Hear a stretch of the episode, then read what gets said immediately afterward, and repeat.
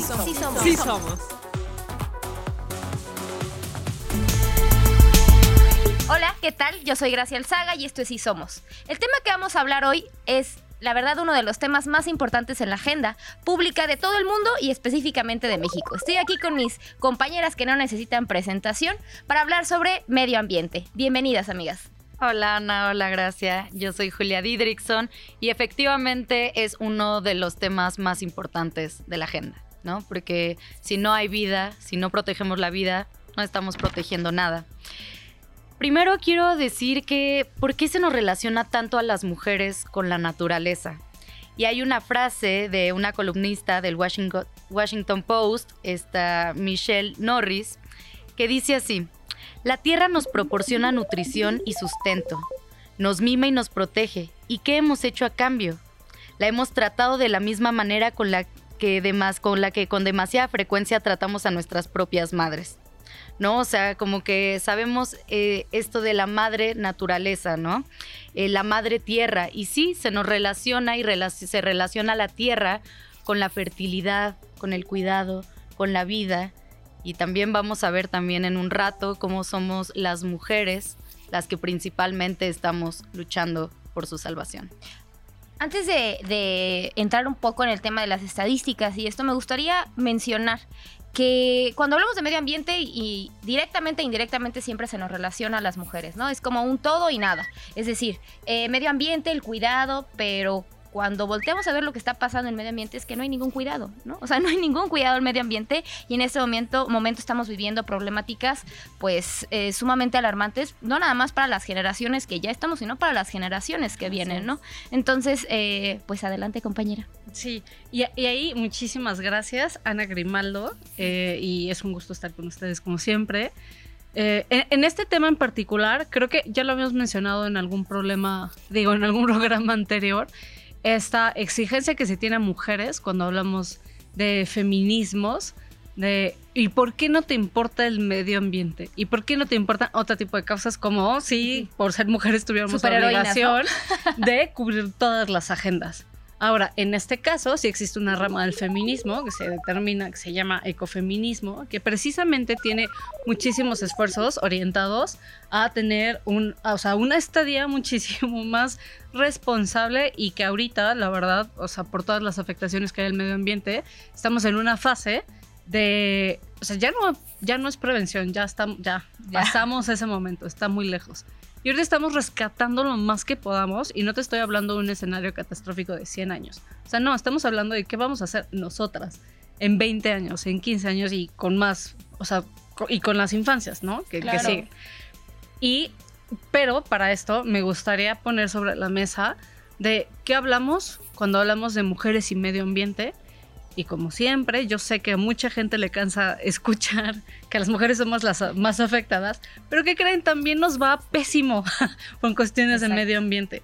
Porque según Women for Climate, es eh, las mujeres, y sobre todo las mujeres empobrecidas, tienen 14 eh, veces más posibilidades de morir en un a causa de un desastre natural, como incendios, como este, inundaciones, que los hombres.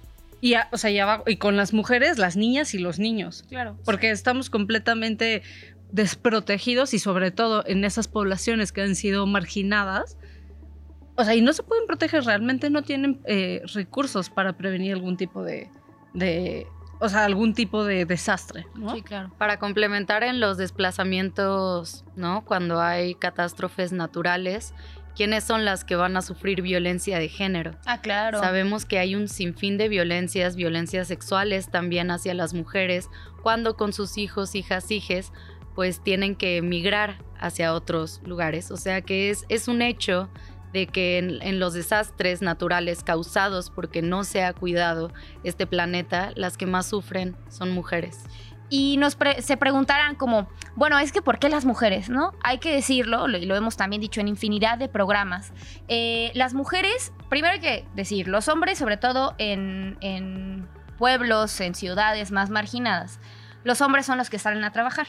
Las mujeres son las que se quedan en casa con los hijos. Entonces, cuando hay un desastre natural, justo por estar en casa, por estar marginadas, pues son las primeras, junto con las infancias, quienes sufren, eh, pues de primera mano, estos desastres naturales. Y hablando en el caso de, de la migración, de, de las mujeres que migran junto con sus parejas, su familia, pues justo cuando es- existe ese desplazamiento, eh, son propensas a vivir más violencia sexual, ¿no? E inclusive muchas mujeres, cuando no llegan a cruzar, en este caso, la frontera eh, México-Estados Unidos, sufren el riesgo de ellas mismas decir, bueno, no lo logré, ¿qué es lo que voy a hacer?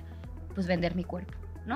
O sea, voy a ser trabajadora sexual. Así es. Entonces, y ojo, no es por criminalizar el trabajo sexual, sino cuando es un trabajo forzado, cuando es un trabajo que, que te orillas a hacer eso porque no existen las condiciones para tener una mejor calidad de vida. Sí, o sea, que ¿no? quizá no lo harían en otras circunstancias, no optarían por esa opción. Exactamente, sí, sí, sí, sí, Sí. sí. O sea que yo sé que seguramente en otros programas vamos Sí. a hablar sobre trabajo sexual, pero sí es muy importante hablar de esto porque justo como mencionabas, Ana, hay una corriente eh, de todas las corrientes que hay del feminismo, que es el ecofeminismo. O sea, la- es decir, las mujeres que durante años han luchado por el cambio climático, o sea, por la lucha contra el cambio climático, pero al mismo tiempo desde una perspectiva feminista. Porque yo creo que mi compañera hablará un poco más de eso, pero ¿qué pasaba en las convenciones, en la COP21, en la COP, eh, en la COP 25? Decían, bueno, es que todos los que tomaban decisiones eran hombres. Mm. O sea, estaba el presidente de tal, estaba tal persona, pero Hombres todos eran ricos. hombres. Hombres ricos, blancos, Caucásicos, privilegiados, hay que decirlo también. Y quienes tomaban las decisiones, quienes decían, hay que combatir el cambio climático, eran los hombres. Y no es porque sea malo que los hombres estén sentados, pero de tres hombres solo hay una mujer, o de tres hombres solamente hay hombres, con una cero perspectiva feminista, bueno, entonces ahí es cuando las mujeres ecofeministas dijeron, hey, aquí estamos nosotras, ay, perdón, aquí estamos nosotras, una disculpa, eh, y necesitamos combatir el cambio climático, pero desde una perspectiva feminista. Sí, justo quería abordar un poco más el tema del, del ecofeminismo, que me parece maravilloso que haya tantas ramas del feminismo enfocándose en situaciones eh, ¿no? que, que son de por sí ya mu- muy, muy importantes y para de verdad enfocarse. Y también está, o sea, además del ecofeminismo, ahorita se está hablando mucho del feminismo antiespecista. Ah, claro. Entonces, me encanta para, para las personas que nos están viendo, escuchando, que no saben qué es el especismo, es como creer esta superioridad de los seres humanos sobre los animales, ¿no? Sobre cualquier otro animal. Eh, y bueno, en- tanto en el feminismo ecologista, el eco- ecofeminismo, como en el feminismo antiespecista, lo que se dice, yo no me considero en esas ramas, me interesa mucho, pero como que no he estado luchando tanto en eso, pero he platicado con muchas ecofeministas. Y lo que dicen es que así como están luchando porque se respete los cuerpos de las mujeres, también están luchando porque se respete la naturaleza, ¿no? ¿Y en qué casos? En esta explotación por parte también del capitalismo, o sea, la lucha ecológica, la lucha feminista ecológica también es anticapitalista, ¿no? Claro. O sea, de base. Y también, eh, ya todas ya queremos Estoy emocionada. y también eh, en, eh, en, el, en la cuestión de, del extracti- extractivismo. ¿no? Que también es un tema súper importante. Y no solo en el extractivisto, extractivismo natural, sino también en el epistémico, que Ah, es un tema que podemos tocar Claro. en un ratito. Y ahora que lo mencionas, creo que justo es una de las claves eh, abordar por qué estamos hablando de ecofeminismo hoy, porque, como siempre, una de las razones por las cuales el, el nivel de la catástrofe es tan grande y también de las razones por las cuales la, eh, la crisis climática afecta más a mujeres es precisamente porque se deriva como el resto de las de las violencias que viven las mujeres y niñas por este sistema, no les gusta, yo lo sé la palabra, pero patriarcal, lo vamos a decir, Así es. es debido a este sistema patriarcal socioeconómico que pone por encima de todo la productividad. Y entonces hablamos también, o sea, ahorita que hablábamos de las afectaciones, una de las afectaciones, como ya mencionaste, es el desplazamiento forzado que viven las mujeres en estas condiciones, pero también recordemos que al ser mujeres empobrecidas, que son quienes más sufren el impacto de la crisis ambiental, también hay otro tipo de violencia como la que es la violencia económica. Y eso provoca que al no tener acceso a recursos económicos, realmente no tienen independencia financiera, por lo tanto no pueden tomar decisiones libremente decisiones que son necesarias para salvaguardar su propia vida y la de sus hijas, ¿no? Mencionamos que en, en episodios como terremotos, incendios e inundaciones, es muy común escuchar a gente decir, bueno, pero ¿por qué no se van? Pues para empezar, ¿a dónde? O sea, no tienen, no tienen un lugar a donde llegar, no tienen dinero para desplazarse en muchas ocasiones, ni para cuidar a sus hijas, ¿no? o sea, a donde lleguen. Entonces, pues no es tan fácil y esa es otra consecuencia. Sí, claro. Y para cerrar con este tema de las violencias, otra de las grandes violencias que viven las mujeres a causa del desastre, de los cambios, del cambio climático y los desastres naturales, es la violencia reproductiva. Una de dos, o son forzadas a esterilizarse o son obligadas a tener a los hijos, hijas e hijes a causa de, digo, a consecuencia de la violencia sexual que viven. Lo vimos con distintos eh, fenómenos naturales y también lo vimos con el COVID. ¿no? Este aumento de violencias, de violencias generales, pues finalmente son a consecuencia de este mismo cambio climático. Entonces, yo creo que es importante pasar a otro tema. Sí, uno de los temas fundamentales cada vez que hablamos de cambio climático, de, de este ecocidio, es ¿qué hacemos? ¿No? O sea, ¿cuáles son las alternativas desde lo individual, desde lo colectivo que podemos empezar a cambiar? Y es una pregunta bastante difícil, ¿no? Porque, o sea, podemos tener muchas ideas, pero llevarlo a la realidad y que realmente funcione es todo un tema, ¿no? O sea, les voy a contar algunas acciones individuales que hago, ¿no? Como para, pues para sentir que estoy aportando un poco, es, en primer lugar, no comprar fast fashion, no comprar ropa todo el tiempo, cada 15 días que sale una nueva temporada, o sea, ser muy consciente, tener un consumo ético, ¿no? Hacia la ropa, pero no solamente hacia la ropa, hay que tener un consumo ético hacia pues todo lo que consumamos en la medida de lo posible. O sea, porque tampoco le podemos exigir a todas las personas que tengan el consumo más ético del mundo. O sea, no le puedes decir a una mujer de la periferia, eh, vete en bici, cruza la ciudad en bici. No, sí, y además no, no vayas a comprar eso de 50 pesos. ¿no? Ajá, no, porque por ejemplo, yo esto de diseño, ¿no? Pero porque ahorré para tener esta blusa de diseño que sé que viene de un, etcétera.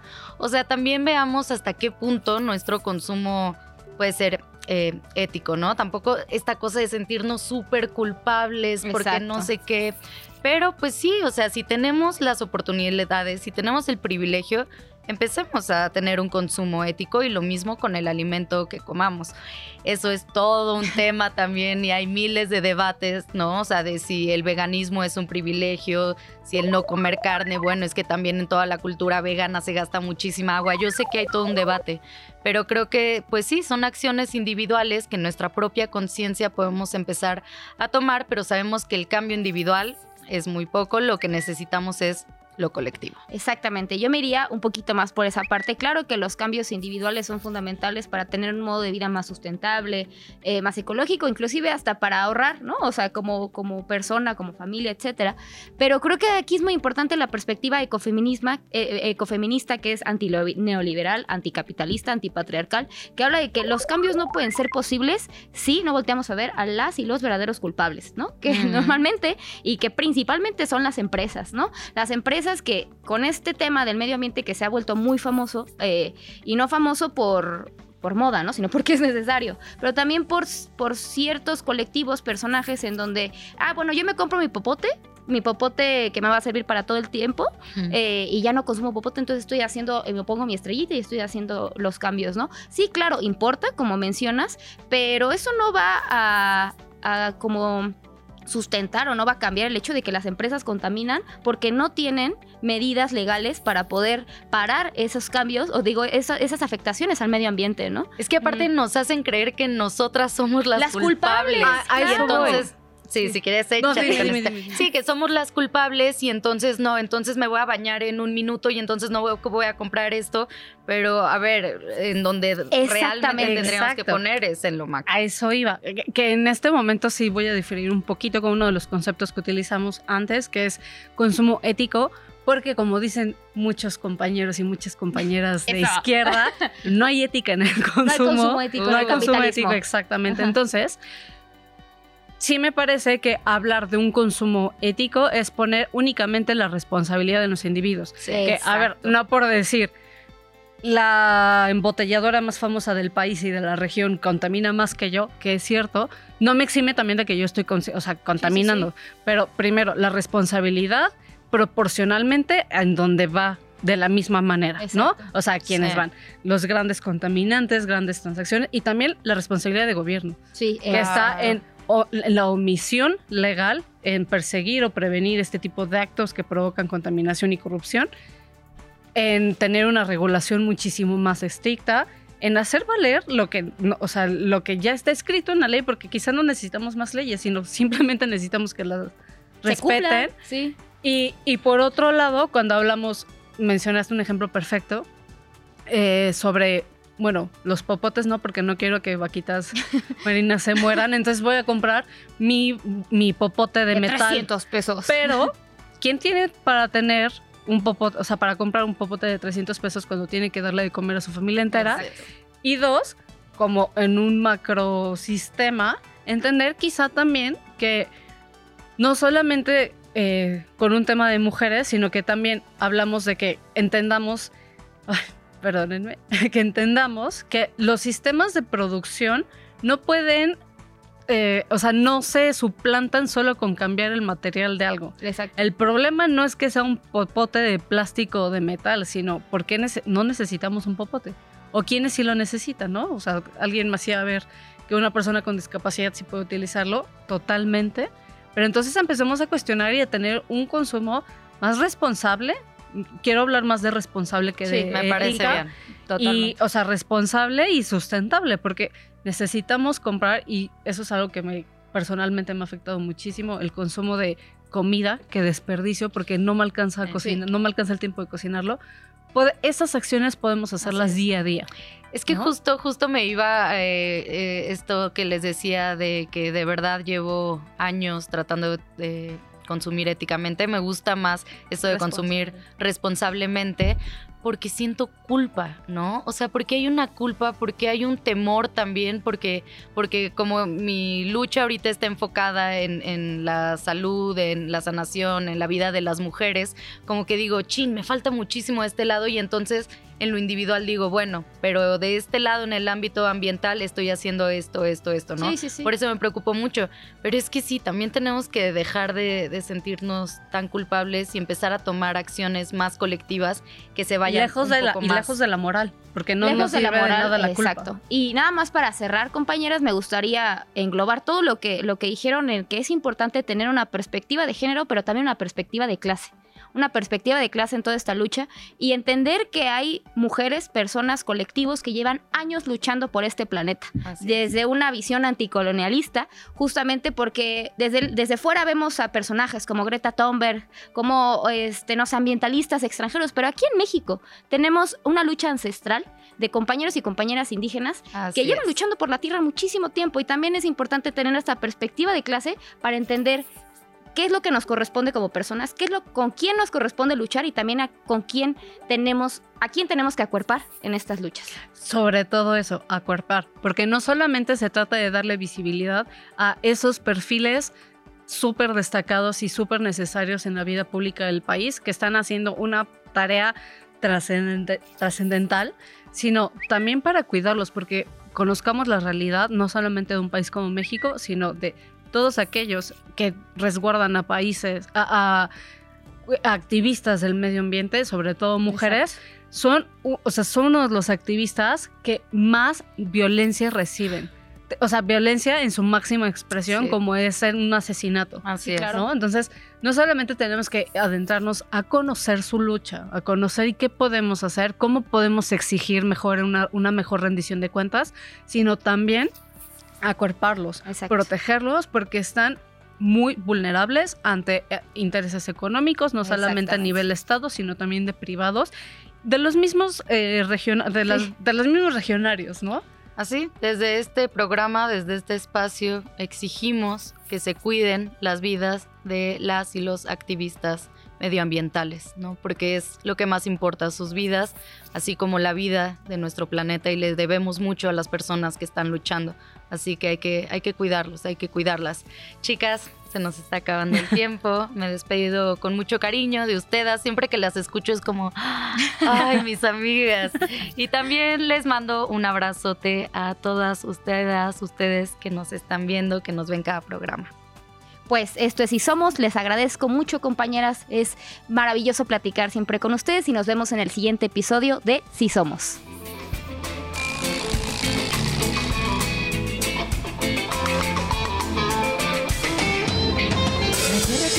Necesita medicina y un poquito de amor que le cure la penita que tiene.